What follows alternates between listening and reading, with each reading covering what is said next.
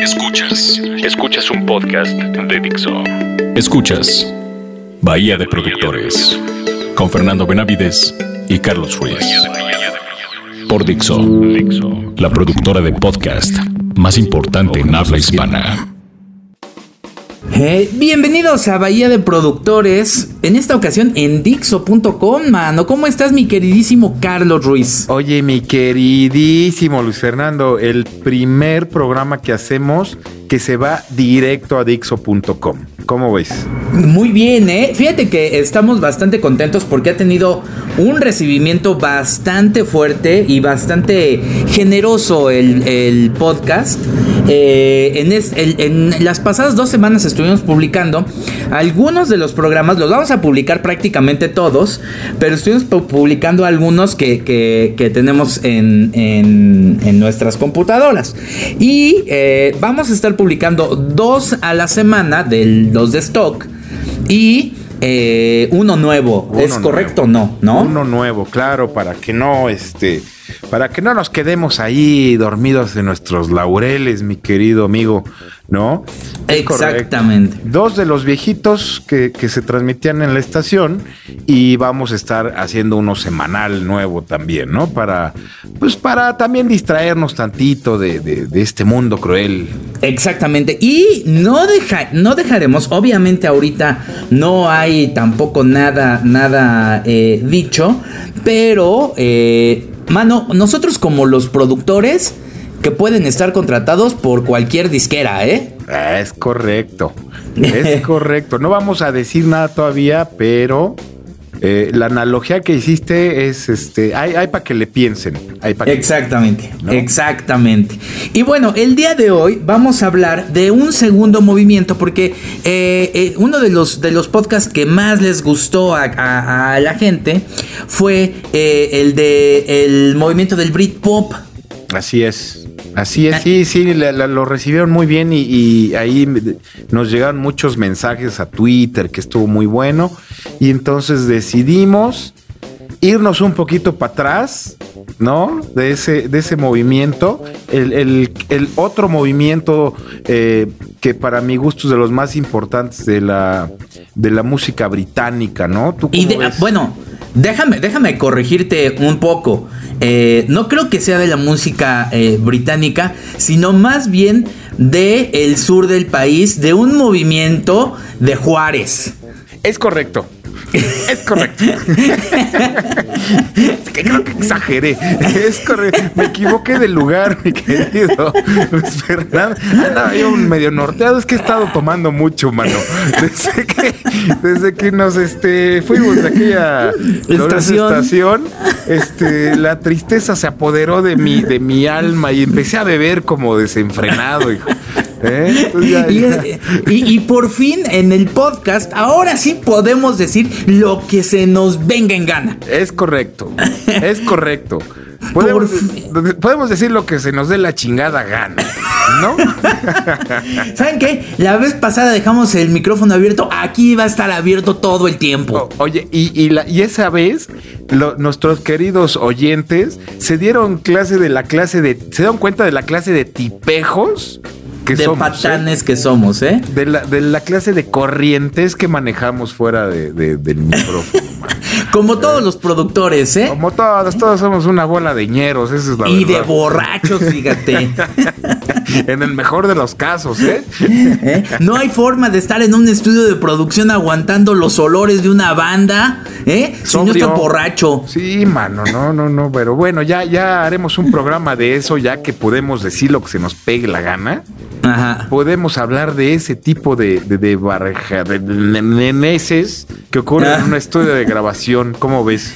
Exactamente, a los estudios que terminan oliendo a taekwondo. En fin, entonces vamos a hacer hoy nuestro programa del Divo de Juárez. Del Divo de Juárez, muy bien. Un programa que ya teníamos mucho tiempo querer hacer, que no nos daban luz verde, pero como ya podemos hablar de lo que queramos, lo vamos a hacer. Bueno, este, vamos. Después haremos desde que ten tantas ganas tenemos de hacer. Y hay que, es que hay que prepararlo mucho porque sí hay mucha información. Mientras tanto, vamos a hablar de Manchester. Es correcto, ese movimiento que fue el antecesor del movimiento del Brit. Así es. Este movimiento que se genera más bien a finales de los 80s y principios de los 90, ¿no? Exactamente, exactamente. Y eh, eh, es, un, movimiento eh, curioso. una vez más. El, sonido tiende. Se, buscó cuartel en los, en los clubs, mano. Sí, sí, vamos a hablar de un club que fue el, que dio pie a que este movimiento fuera tan importante en, esta área de Manchester y después con una segunda ola, pues ya en prácticamente todo el Reino Unido y en Estados Unidos, ¿no? Pero sí, Así es. Es correcto, fue, fue un movimiento de clubes. Sí, y, es muy curioso porque fíjate que yo no, yo no, bueno, uno está como muy acostumbrado de repente a que en el club es como un poco más, pues, dance, aunque este movimiento no estuvo de repente eh, exento en el, en el sentido de que tuvo una cercanía precisamente por los clubs de, estos movimientos ahí de house y de todo, pero este movimiento es rockero en realidad. Sí, sí, pero sí tienes razón, el, el movimiento tiene sus orígenes híjole, tiene un chorro, tiene desde la psicodelia, el, los sesentas, este, el house, como bien dice, o sea, está muy amalgamado con corrientes que son, este, viejas y electrónicas, ¿no? Sí, sí, sí, sí. Pues eh, la verdad, el, movimiento em, en sí entregó a varias eh, bandas muy, muy notorias. Eh, yo creo que entre, entre las principales, yo creo que una de las, de las más queridas son The Stone Roses, ¿no? Sí, The Stone Roses. Sí, ya a nivel este, mundial, The Stone Roses fue la que más este, fue reconocida, ¿no? Que para mi gusto no es la mejor. No, fíjate que para mi gusto, eh, no sé tú, pero a mí me parece que, que James es de lo, de lo mejorcito en cuestión de sonido. Sí, fue la que más sobrevivió, ¿no? Sí, y tiene una legión de fans brutal. No estamos diciendo que los Stone Roses no, o los Happy Mondays, pero creo que James eh, eh, entró en el corazón de las personas. Esta banda que estuvo apadrinada por el mismísimo Morrissey, mano. Sí, sí, sí, apadrinada por Morrissey. Y sí, tienes toda la razón, aunque ya es parte de la segunda ola de, de, Manchester. Manchester, ¿no? Porque la, la original, la original, bueno, podríamos hablar tantito también de quiénes son los papás del, sonido Manchester y del Britpop, que es Smiths, es este Joy Division, y después es este New Order, pero en realidad son ellos los que engendraron y generaron este movimiento justamente en, Manchester. Y mucho antes de ellos, tenías a The Hollies, tenías a los Bee son de Manchester, este, mm. tenías todos esos grupos en los 70s que también fueron este, fundamentales para crear estos movimientos, ¿no? Pero fíjate que acabas de decir algo que es muy importante en cuanto al sonido. Y, te, referiste a New Order y a Joy Division. Ajá. Yo creo que ellos son una parte crucial en el movimiento de Manchester. Sí, claro. En, general, eh, eh, bueno, o sea, Peter, este, Hook la verdad es que él produce el álbum Elephant Stone de los Stone Roses, bueno, el single, ¿no? De, los Stone Roses, y, es una de las, de las piezas claves. Y también eh, Martin Hannett, el productor de Joy Division, también está ahí este, metido en, el álbum Boomed, me parece, ¿no? Sí, sí, sí, sí, Peter Hook estuvo y a la fecha sigue metido ahí en, en los clubes de de, bueno, en un club que fue el que sustituyó de Hacienda, que al ratito hablamos de él. Hablaremos de él. Pero sí, Peter Hook es un, es un propulsor completamente de, de este movimiento. ¿no? Sí. Junto con Morrissey, que, que, bien lo dices, apadrinó totalmente a, James. Sí, de acuerdo. Pues, ¿por qué no escuchamos? Eh, una de tu, de tu selección y con eso nos arrancamos. Mira, yo, yo quiero empezar con una justamente de, de los Happy Mondays este, que fue como la punta de lanza del movimiento. Se dice que a partir de, este sencillo empezó el movimiento Manchester, ¿no? Bueno, y también vamos a aclarar de dónde viene el nombre de Manchester. El, nombre de Manchester es tomado de un, de un EP de The Happy Mondays que se llama de Manchester Raybon. Que fíjate que desde antes ya existía este movimiento, pero ellos como que lo toman y de hecho sacan de ahí hasta medio el eslogan, ¿no? De, esto. Pero ya por ahí la revista, no me acuerdo si Enemy eh, era la que estaba ya diciendo en algún momento que había algo eh, eh, por esa zona que se le tenía que, poner este atención y pues ya ya ya hablaremos más de, lo demás aunque en efecto el nombre y, todo se conglomera con este sencillo que dices. Sí, sí, sí, sí, sí, sí, ya se empezó a acuñar el, término de ahí y era un movimiento totalmente local de la zona de, Manchester, ¿no? Ya fue hasta después que despegó. Este, la, la rola que vamos a oír se llama Growth for Luck, que es de 1988, que también se dice que es el año en que ya tomó forma de manera concisa el, movimiento. Esta, esta rola viene en el álbum Bumped, que también desde 1988 y despegó con este sencillo que es Growth for Luck, que es este considerado a la par con Elephant Stone de los Stone Roses, son las puntos de lanzas del, del movimiento.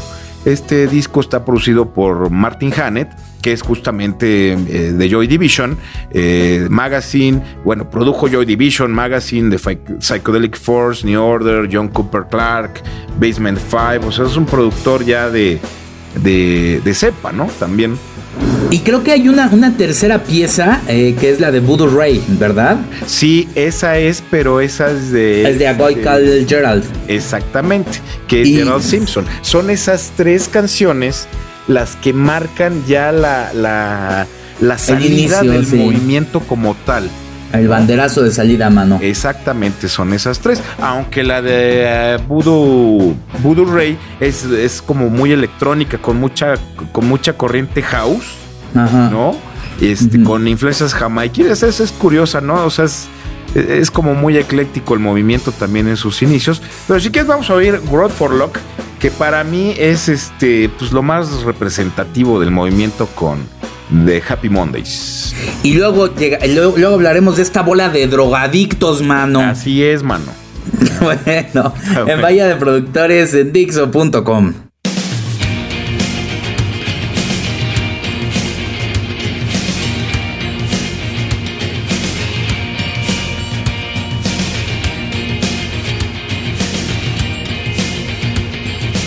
Escuchas a Bahía de Productores.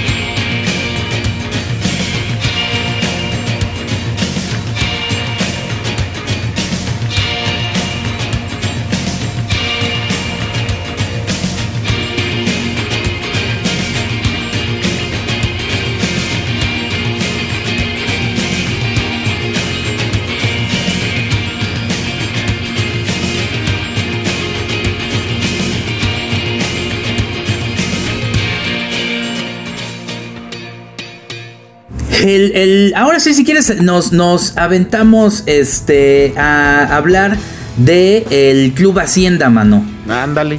No, fíjate, bien. El, Club Hacienda que, ya tenía sus añitos, me lo, lo, abrieron por ahí del, del 82, ya estaba, este, era, era propiedad de Tony Wilson, que él era, bueno, él, él como que la administraba, me parece.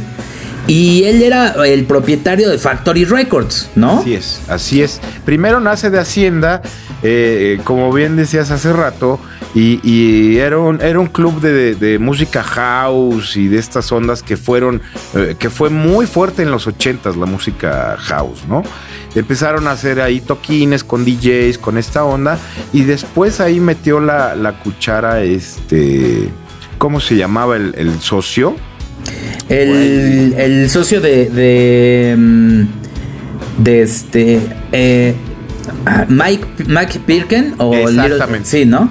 Sí, él, él, Y entonces ya empezaron a, meter estos grupos, a New Order, a The Smiths, a The Fall, y empezaron a hacer esas tocadas en, el club de Hacienda, ¿no? Y después eh, dio paso a Factory Records, que era una disquera independiente que era manejada por de Hacienda. De hecho, de Hacienda el club era el que financiaba los proyectos para grabar en, Factory Records, ¿no? Fíjate que este es, es, cierto en el, en el sentido qué importante es cuando se juntan algunos movimientos eh, y, entre esos eh, satélites, digamos que existen, está un estudio de grabación o, un, o una disquera, ¿eh? Claro, sí, claro que les, les, les voy a recomendar que vean un documental que se llama Big Star en, está Netflix y eh, es sobre sobre un este una, una banda que nunca logró eh, eh, arrancar, pero que influenció a otras bandas como R.E.M. y eh, una cantidad de, bandas muy importantes. Y ellos eh, tuvieron la oportunidad de hacer tres discos que no, no se vendieron, o sea, fue un fracaso comercial y de promoción en absoluto. Pero los tres discos que sacaron están dentro de los mejores discos de la historia, según la revista Rolling Stone. Tú lo escuchas y no tienen pierde, porque había un estudio de grabación que los, que los apadrinaba. En este caso, en el movimiento Manchester, al haber también un sello discográfico, se, se presta para que el movimiento tenga muchísimo más este, promoción, ¿no? Sí, claro. Y estás hablando de que en ese momento eh, Joy Division y New, bueno, y después New Order con la muerte de Ian Curtis, en realidad fue New Order el que mantuvo después el sello discográfico. O sea, las ventas de los discos de New Order eh, fueron los que mantuvieron Factory Records y de Hacienda. ¿No? Sí.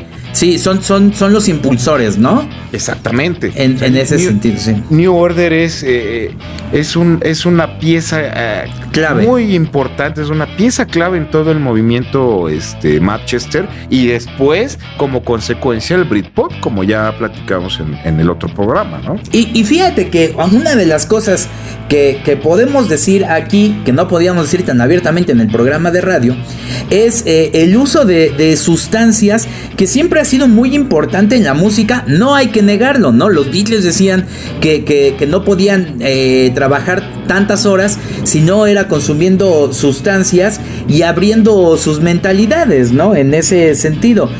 Y, aquí el éxtasis juega un papel muy importante convirtiéndose en otra de las piezas importantes al lado del de, el Club Hacienda, de New Order, de las bandas y esta nueva droga que realmente había, había llegado, ¿no? Sí, claro, pues que estás hablando de un club de música electrónica en, en, la década de los ochentas, bueno, pues todo el mundo andaba hasta el cepillo, ¿no?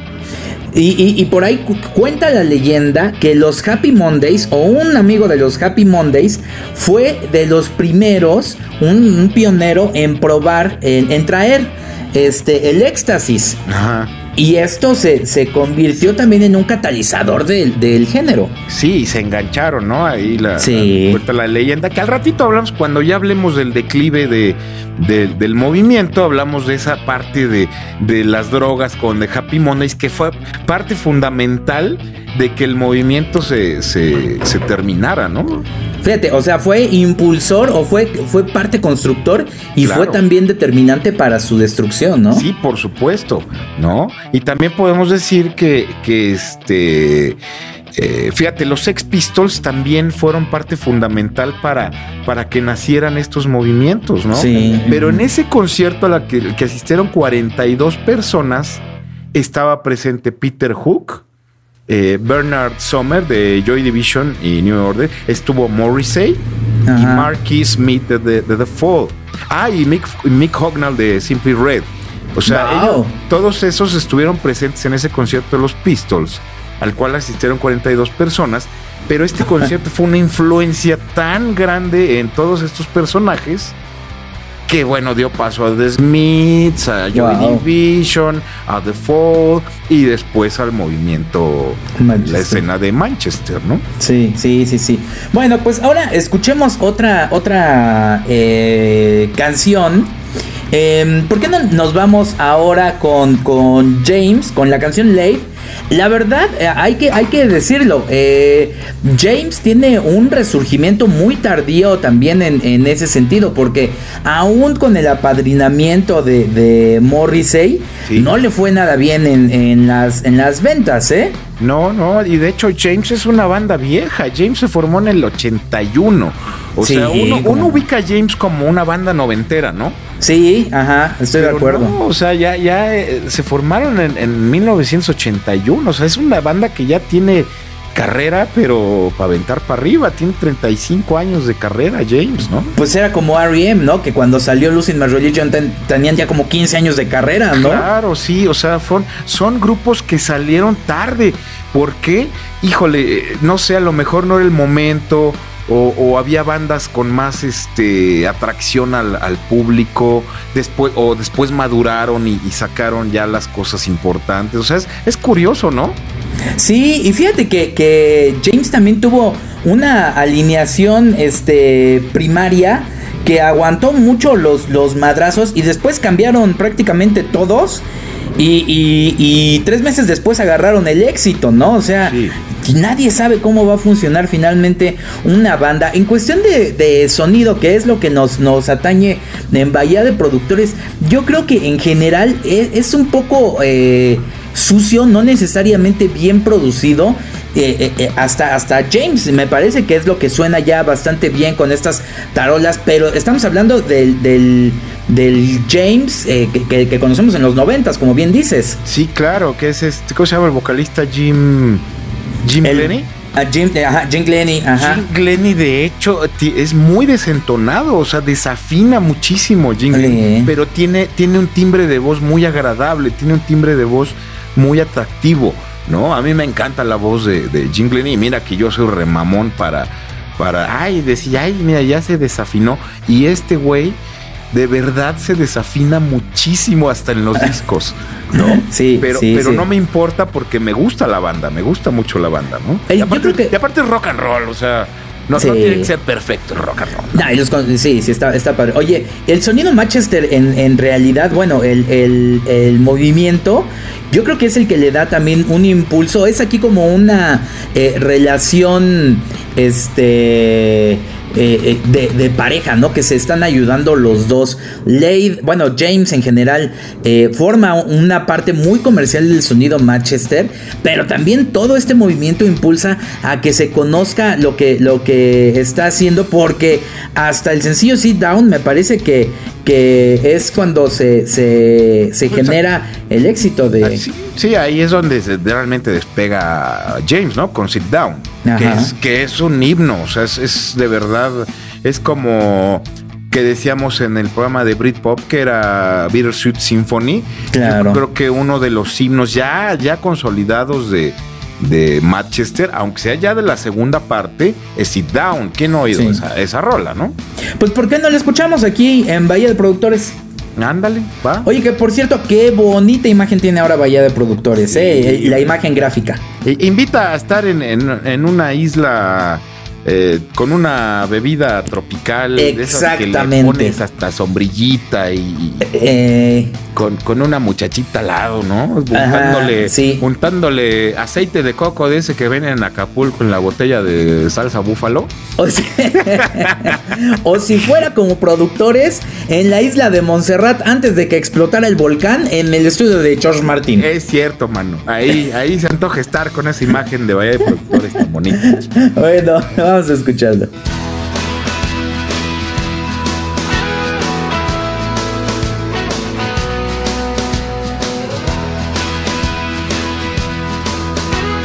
Escuchas a Bahía de Productores.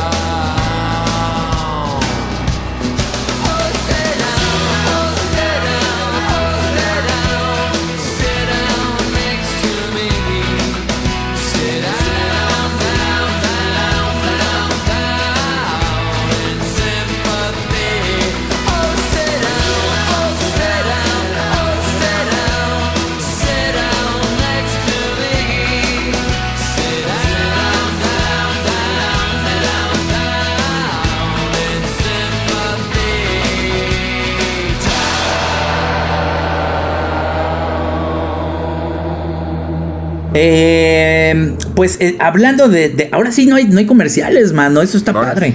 Eso está muy bueno. Comercial. horrible. Bueno. y ya no está, güey, ya no está esa muchachita diciendo incoherencias de que tres productores y cuatro productores y no sé qué. ¿Eh? Es cierto, mano. ahora ya nada más somos dos. Ya nada más somos dos. Y lo dice claramente Federico del Moral ahí, de que no se equivoca. Lo dice claramente la voz institucional de Dixo.com, el, buen Federico del Moral. ¿eh? Así es. Bueno, pues el, el, ahora, ¿cuál es la parte que quieres, que quieres eh, tocar? Mira, yo en realidad, pues es, es, a pesar de que duró muy poco el movimiento, es, es, es, demasiada información, o sea, hay demasiada información por todos lados los grupos todos tienen de dónde cortar, o sea, es mucha información. Yo me voy a ir directamente eh, a donde el movimiento de verdad despegó ya a niveles este, estratosféricos, exactamente. Por lo menos en, el Reino Unido, porque es un movimiento que, que sí salió al resto del mundo, pero en realidad fue un movimiento muy local. Yo creo que es un movimiento que influenció más que más que generar esta, o sea, a diferencia, por ejemplo, del grunge, el grunge eh, eh, que es un movimiento digamos parecido en tiempo porque también dura muy poquito el grunge, este, pero fue muy comercial. Y, y, la influencia se acaba cuando se acaba el grunge. Sí, por supuesto, y no hubo un movimiento subsecuente. No, allí lo, decíamos, el Britpop es, el, es la contraparte del grunge, En, su versión inglesa, pero no hay, y es una lástima porque el grunge la verdad tenía bastante fuerza, eh, pero se acaba tan repentinamente como, como empieza. No así el movimiento Manchester, que sí se acaba, pero lo que tiene es que influenció los siguientes movimientos hasta llegar al Britpop. Sí, claro, sí, sí, claro, ahí sobrevivió ya con las reminiscencias del Britpop, ¿no?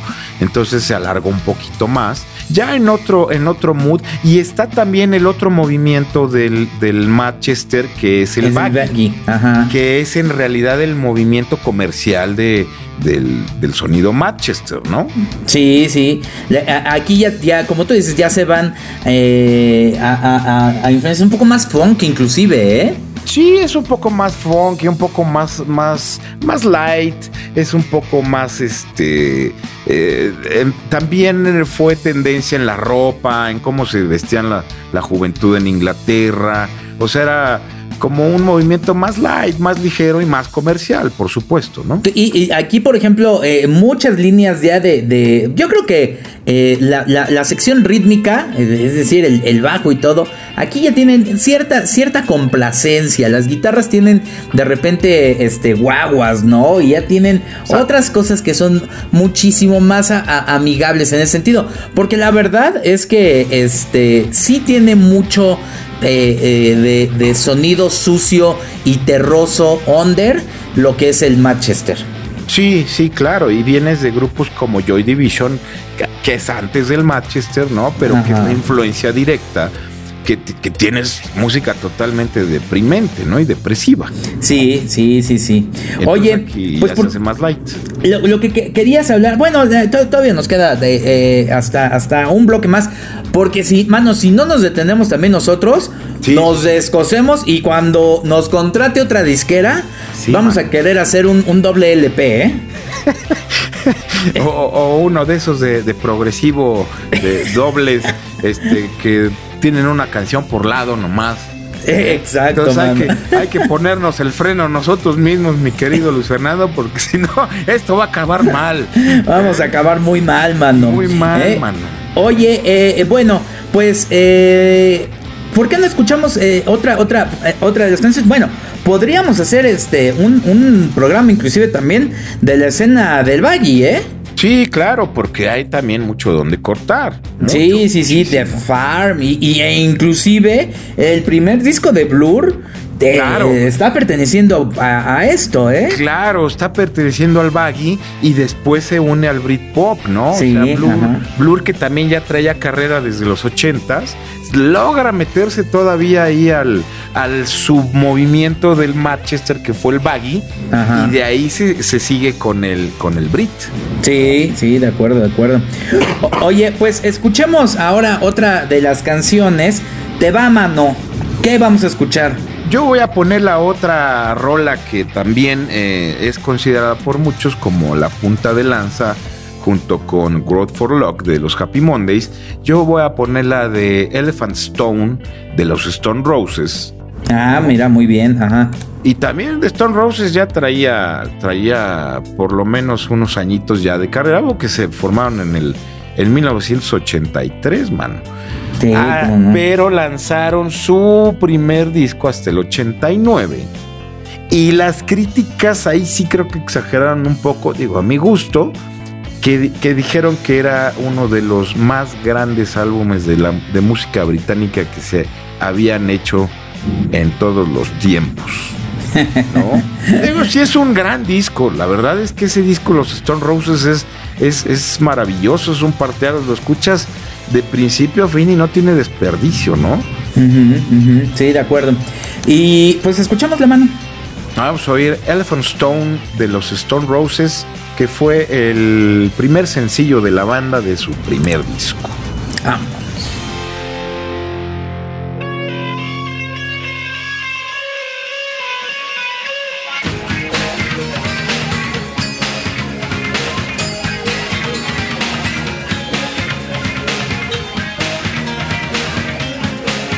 Escuchas a Bahía de Productores.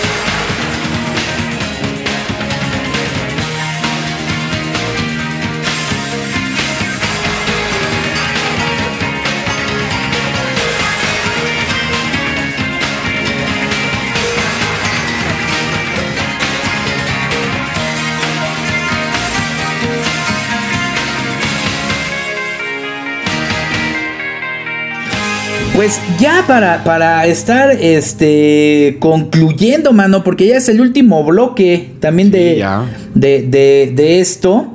Eh, hablaremos de, de varias bandas ahí que, que mm, eh, siguieron también en este sentido. Fíjate que hay una confusión que yo todavía no entiendo eh, muy bien. No sé si es por cuestión y prometo si tú no si tú no sabes cuál es eh, la, diferencia de una de las bandas que ahorita escucharemos una de, sus este de sus sencillos que fue muy importante para el movimiento Manchester, pero yo no entiendo cuál es la, onda y la, relación de entre The Charlatans y The Charlatans UK, mano. Ah, es simplemente que en Estados Unidos, y eso, eh, y no es el primer grupo que le pasa, eh, seguramente en Estados Unidos existía otro grupo llamado así, y para diferenciarlos, en Estados Unidos le ponen The Charlatans UK. Lo mismo le pasó a The Mission, Ah, ok. The Mission, este, este grupo de New Wave también inglés, en Estados Unidos era conocido como The Mission UK, porque justamente en Estados Unidos había un grupo que se llamaba The Mission. Pero esa es la única, la única diferencia. ¿eh? Ah, porque ahorita vamos a poner una canción de The Charlatans cuando, cuando, cuando sea el, momento del cierre. Pero tú querías, me parece que agregar en el sentido eh, de, de, la, del, de las drogas, mano. Cómo también destruyeron este movimiento. Ah, sí, claro. mira, hay dos factores que son los que, los que dicen los expertos del movimiento, que fueron los que causaron que desapareciera el, la escena Manchester, ¿no? En, en el 90, en 1990, eh, los Stone Roses. Fíjate, ya habíamos dicho, ¿no? También con, los grupos de, de Brit, que, que, muchos de ellos son muy mamones, son muy crecidos, son muy arrogantes, ¿no? Ahí tienes a los Gallagher, ahí tienes claro. a... Y, y, Ian Brown no es de excepción, Ian Brown es, híjole, es un soquetazo, ¿no? Sí. Es un tipo... Es un, es un tipo insoportable Ian Brown, al igual que, que, Pues que toda... Sí, sí, sí, sí, sí, de acuerdo.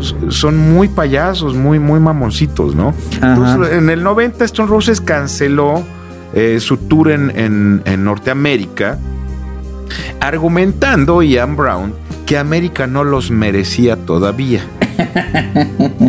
o sea, hazme, hazme el, fabrón cabor. Ajá. No puedes decir eso, o sea. No, pues no, no puedes. No. Más si, si ya vendiste medio millón de discos en Estados Unidos, no, no puedes decir eso. No, pateas el pesebre. No, entonces pues, sí andaban ahí medio ubicados. Bueno, ese, es un factor, ¿no? Ajá. Este, y después los Happy Mondays eh, fueron a Barbados a grabar este, el, el álbum Yes Please este, y empezaron a tener lo que decías, empezaron a tener problemas con las drogas, ya empezaron a abusar de ellas. ¿no? Con el crack en, esta, en esta ocasión. Ya, en esta modalidad, ya, o, sea, pasamos del éxtasis al crack, mano. Sí, ya pasaron algo un poquito más fuerte, ¿no? O sea, lo que seguía ayer el tin, hermano. Eh, sí, casi, casi la mona, ¿no? ya se andaban moneando ahí en Barbados. Y este, y pues como ya andaban en, muy mal en esta onda, este, le pedían a Factory Records, que era su disquera, ya platicamos de ella, eh, les pedían más tiempo para grabar y les pedían más dinero y les pedían todas estas cosas.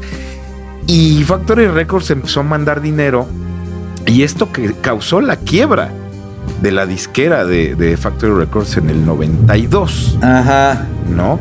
Entonces, eh, ¿qué pasa con las dos bandas más importantes del movimiento? Pues los dos se echaron a perder solitos por las malditas drogas. Exacto ya no tienes a Stone Roses y, ya, no, tienes, a Happy, Mondays.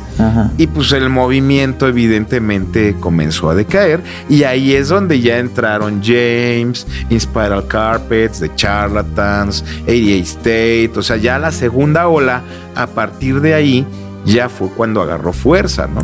Que no tiene tanta onda bohemia, digamos, pero tiene más sentido comercial. Exacto.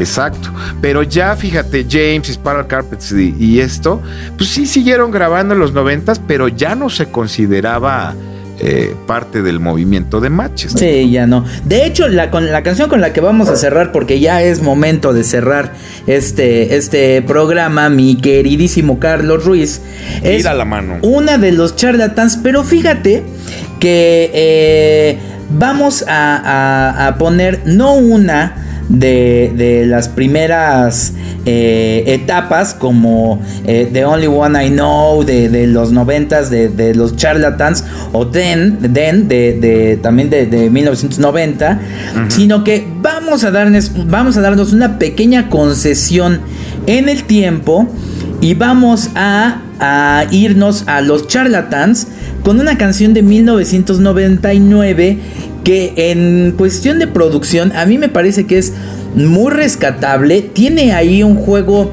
eh, de, de, un, una plumilla ahí con la, con la guitarra y me parece que tiene un sonido muy limpio. Ya estamos hablando del 99 con otros presupuestos y otras tecnologías. Y la canción que vamos a escuchar es una que se llama My Beautiful Friend. Me parece muy bueno el experimento porque eh, fíjate aquí, aquí ya vamos a poder notar cómo empieza ¿no? A finales de los ochentas el movimiento y con The Charlatans, que bueno, que ya no es parte en 1999. Ya, ya no es Manchester, ¿eh? Hay que ya no es Manchester, pero podemos ver eh, la, la poca evolución que hubo de, del movimiento con ya de charlatans a finales de los 90, ¿no? Está, está, interesante el, ejercicio, está padre. Y, la verdad es que eh, tiene un sonido eh, bastante respetable. Estamos hablando de una época en la cual no se hacía música eh, para que sonara mal. que por cierto, uno de los podcasts que, que, pusimos y que publicamos esta semana es el de Raw Power, que hay que decirlo, solamente a Javi le gustó y a ninguno de, los demás nos gustó, mano. No, no, es espantoso. Es, es una cosa mal hecha, es una cosa que aunque el, el motivo y las arañas del movimiento del punk y de Iggy Pop es que justamente suene feo, no.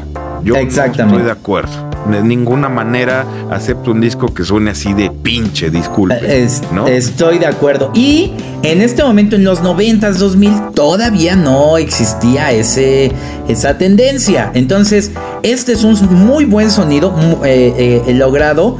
Escuchen, o sea, es una banda de rock con una mezcla de rock, con una mezcla no necesariamente muy abierta, pero con los instrumentos muy definidos. Esta es la, canción con la que cerramos, ¿no?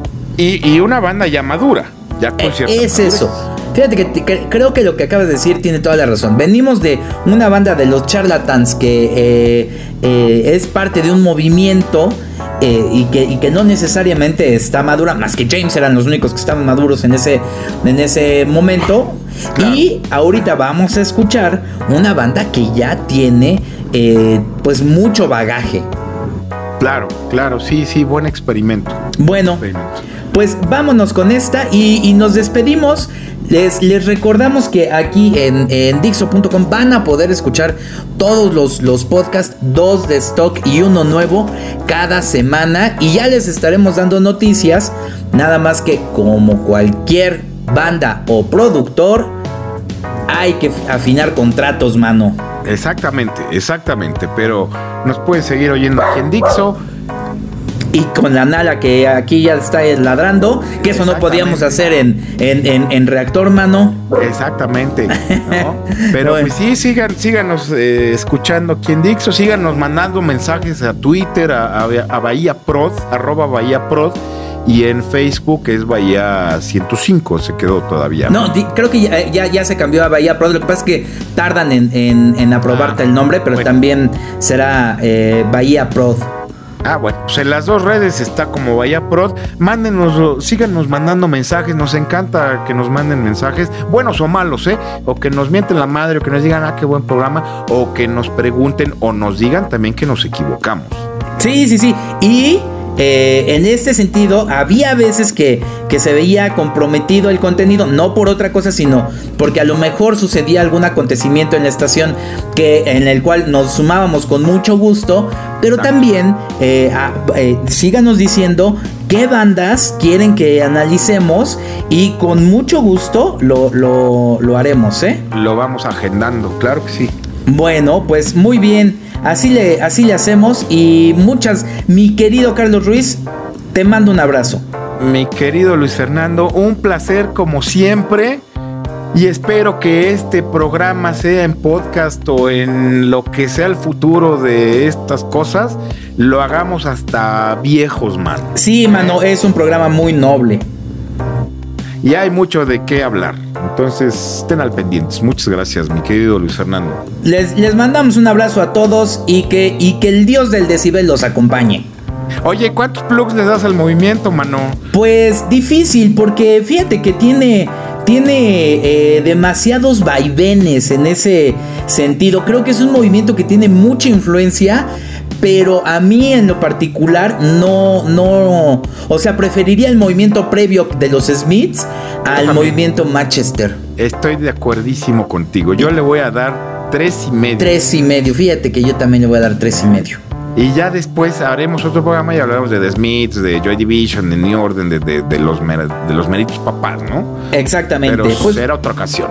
Ay, te mando un abrazo, mano. Igualmente, mi querido Luis Fernando, adiós. Ay.